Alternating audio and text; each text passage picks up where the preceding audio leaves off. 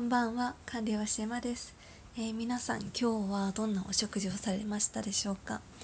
えー、私よくあのバランスがいいお食事がいいですよと、まあ、痩せたい方も健康の、ために、え心がけている方もあのバランスのねいいお食事ということをよく伝えているんですがそれはねあのバランスのいい食事まあ大きく言うと、ね、そういう感じなんですけどなかなかバランスのいい食事なぜいいのかっていうね疑問もねあるかと思うんです。なので、まあ、それをねあのー、ちょっとお話ししようかなと。今日もねそのバランスのいいお食事がなぜ、ま必要なのかどういうふうに食べたらいいのかというのを今日も話していきたいと思います。まあ、今日の私の食事を あの例に挙げても話そうかなと思っています。でバランスのいい食事がなぜいいかというとうーんあのいろんな栄養素が栄養素同士であの組み合わさるともっとあの代謝が良くなるとかで例えばねあの鉄分を吸収しやすくするとか。であとはそうですね鉄分とかあとはうんタンパク質。タンパク質からのあタンパク質があの筋肉作りにより効率よくあなるとか。であの幸せホルモンと呼ばれる栄養素が脳内でよくよりよく作られやすくなるとかそれはあの単体の栄養素だけではなくてでいくつかのある特定特定の栄養素が組み合わさった時により体にとっていいあの働きをするんですね。なので一つのものばかりを食べるよりいろんなあの栄養素を取るためにいろんなあの食材を取った方がいいということなんですよね。だからこの食べ物がいいっていうことが、うん、よくね聞かれるかと思うんですがその一つの食べ物には多分いろんあのいい栄養素が入ってると思うんですね、まあ、いろんな食材にはこれのこの食材にはビタミン C が多いこの食材にはビタミン D が多いっていうのがあるかと思うのでそれぞれいいあの栄養素を持ってると思うんですね。でそれだけではなくもっと栄養素の吸収をより良くするためにはあの2つ3つ4つとかいろんな食材を組み合わせてでいろんな栄養素を取った方がより体にとっていいっていうことですね。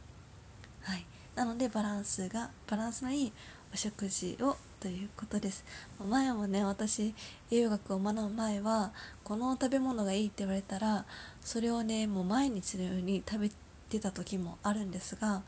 もう今はその特定の食べ物だけという食べ方はしなくなりました。うん、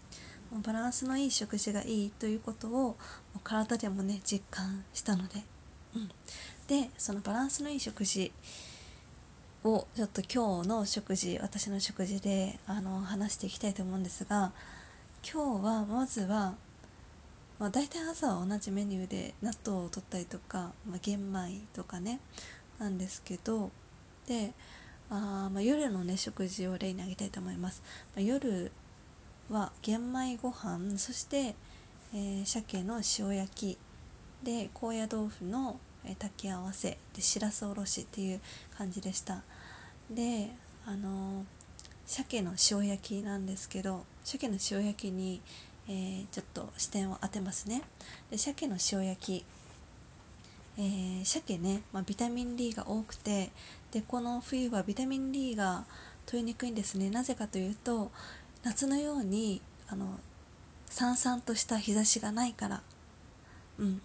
やっぱり日差しに当たることで肌でもねビタミン D が合成されるんですけど冬はなかなか難しいですよね。そしてあのステイホームっていうことになるとなかなか外に出られないのでえビタミン D を肌で作りにくいかなと思ってます。なので食べ物でもビタミン D 摂取が必要だなと思っています、うん、でビタミン D はあの抗酸化ビタミンであの体のね体内の体内から元気にする体内を錆びつかせないようにするえビタミンなんですね。でまあなので、まあ、体をね体内から、えー、元気にするためにも必要な栄養素です。でこの夕食に鮭を取ったということなんですけど鮭はねあのー、お魚の油ということでいい油でもあります。で、えー、そしてビタミン D を取れる。でタンパク質もしっかり取れます。ですがこの鮭の塩焼きばかりを取ったとすると塩分の過剰摂取になってしまうことがなってしまうんですね。うん、で調理方法にもよるんですけど、まあ、塩焼きは、うん、だいたいあ塩分がそうですね塩分が 1.4g1.5g とかその辺りかな、まあ、ちょっと減塩したらもう少し少なくなるかと思うんですけど、うん、ででもあのこのメインで、えー、だいたい塩分 1.4g でも他のあのおかずで塩分を少なくしているのでその1食分ではね大丈夫かなと思っています。ででそうですね。で夕食でこの鮭を取ったということなんですけどで他にもね取りたい栄養素がいろいろあってであビタミン B1 疲れ取り物質とかビタミン C とかそういう栄養素を取りたいんですね。なのでそうですね。なのであの朝と昼にも分け取ればあの1日のトータルで考えればいいかなと思います。でもしその1日で取れなくてもあのーそんなに心配しなくて大丈夫です。また翌日で撮るとかねあのー、調整していけばいいかなと思っています。でそうですね。この鮭のまあえー、そうですね。なので、まあ、単体そればかりを取るっていうんじゃなくて、まあ、他の食べ物調理方法とかも変えて取った方があのある栄養素の取りすぎでそしていくつかの栄養素の不足というのを、えー、避けられると思います。で私はこの鮭の塩焼きメインタンパク質ねあのメインで言うとこの鮭の塩焼きなんですけど夕飯はね。あの塩分をあとは控えたい。そしてえビタミン C そしてビタミン B1 あとはあの鉄分とかね取りたいということで、まあ、お昼。夕飯はこれってあのちょっと決めたのでお昼はねあの野菜をよく取るようにしました。あのー、野菜とあとはカルシウムですね。あと鉄分かな。あの鉄分ね特に女性では不足しがちなので、えー、鉄分を補いたいと思っています。で鉄分は酸素を運びますしそしてあのー、まあそうですね。で私前あのー、ちょっとダイエットしていたところ中高生かな。あの食事制限をしていたんですね。でそのとてもすごい食事を減らしていたのであの当時はもう栄養のことはあまり考えずにもうエネルギーだけというふうに考えていてでただただただあの食べなければいいと思ったんですね。なのでタンパク質というお肉も太ると思ったのでタンパク質取らなかったんですね。ですると本当にあの貧血気味というふうに診断されてであフラフラっとしたので、まあ、それから栄養をきちんと取らないとなというふうに思いました。でその鉄分なんですけど鉄分はあのー、そうですねあと卵とか卵黄のところにとても多く含まれてます。で卵で大豆できな粉にもね含まれてますね。で鰹節削り節とか。であとはそうですね。まあこうタンパク質タンパク質ね多く含まれてますね。がんもどきとか。であとはえー、そうですね、まあ、タンパク質に多く含まれてるっていうことを覚えておいたらいいかな。でもタンパク質の中でもね卵そして鰹節で大豆。であとはうんでもなかなか食べないかな。豚の肝臓とかはね。うんでも大豆製品とか取りやすいですよね。うん、植物性タンパク質ですし油揚げとかにもがんもどきとかにもあの多く含まれてますね。であとは、うん、野菜で野菜にも含まれてるんですよね鉄分。大根切り干し大根とか。であとはえ小松菜よく聞きますかね？小松菜。で枝豆にも多いんですよね。私前あの大学の時あの栄養バランスを考えてちょい実習するっていう授業があったんですけど今でも覚えてるんですけどその鉄分がなかなか補あの鉄分がなかなかその基準に達さなくて鉄分入れるのなかなか難しかったんですよね。で鉄分を入れるためにどうしたかっていうと枝豆スープをね作ったんですよ。だから今でも覚えてます。枝豆は鉄分がすごい多いって。うん。多いんですよね鉄分。意外とね多いですよね。であとはそうですね、えーと、ほうれん草も多いですしで一番皆さん思いついたかな？あのすももあプルーンですね。プルーン。私、えー、貧血気味というふうに診断された時でプルーンジュースを3日間連続で飲んだことがあります。それだけでもねフラフラという感じがあのなくなった気がしたんですよね。うんプルーンいいですね。まあね、でも鉄分の吸収率も食材によって違うんですけどあの動物性植物性ってありますよね。プルーンは植物性で。で動物性のあの鉄分鉄分ですね。あのさっき言った、まあ、鰹節とかあとは、まあ、豚の肝臓なかなか取りにくいかな。えー、っと、まあ、肝臓に多いんですけどあとは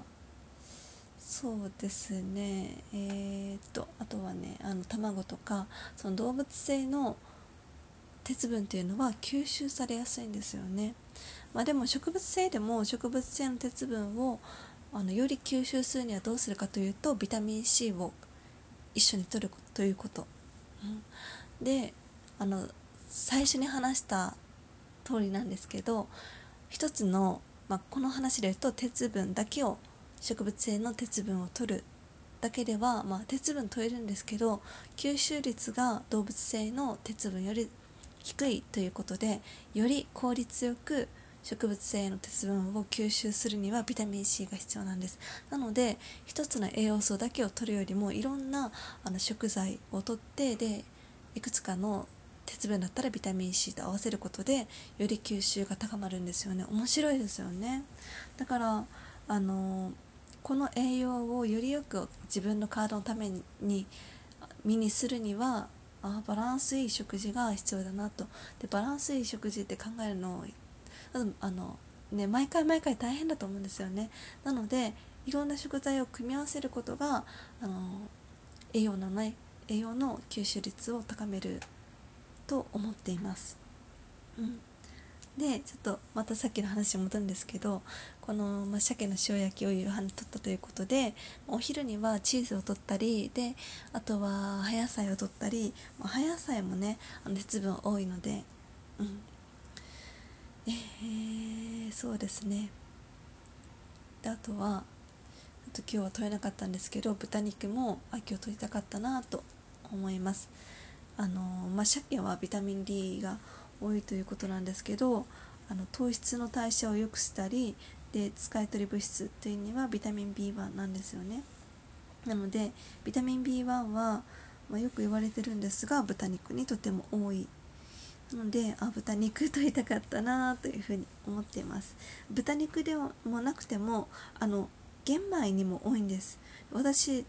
大体毎食玄米なのであ玄米でも補えてるかなと思っています。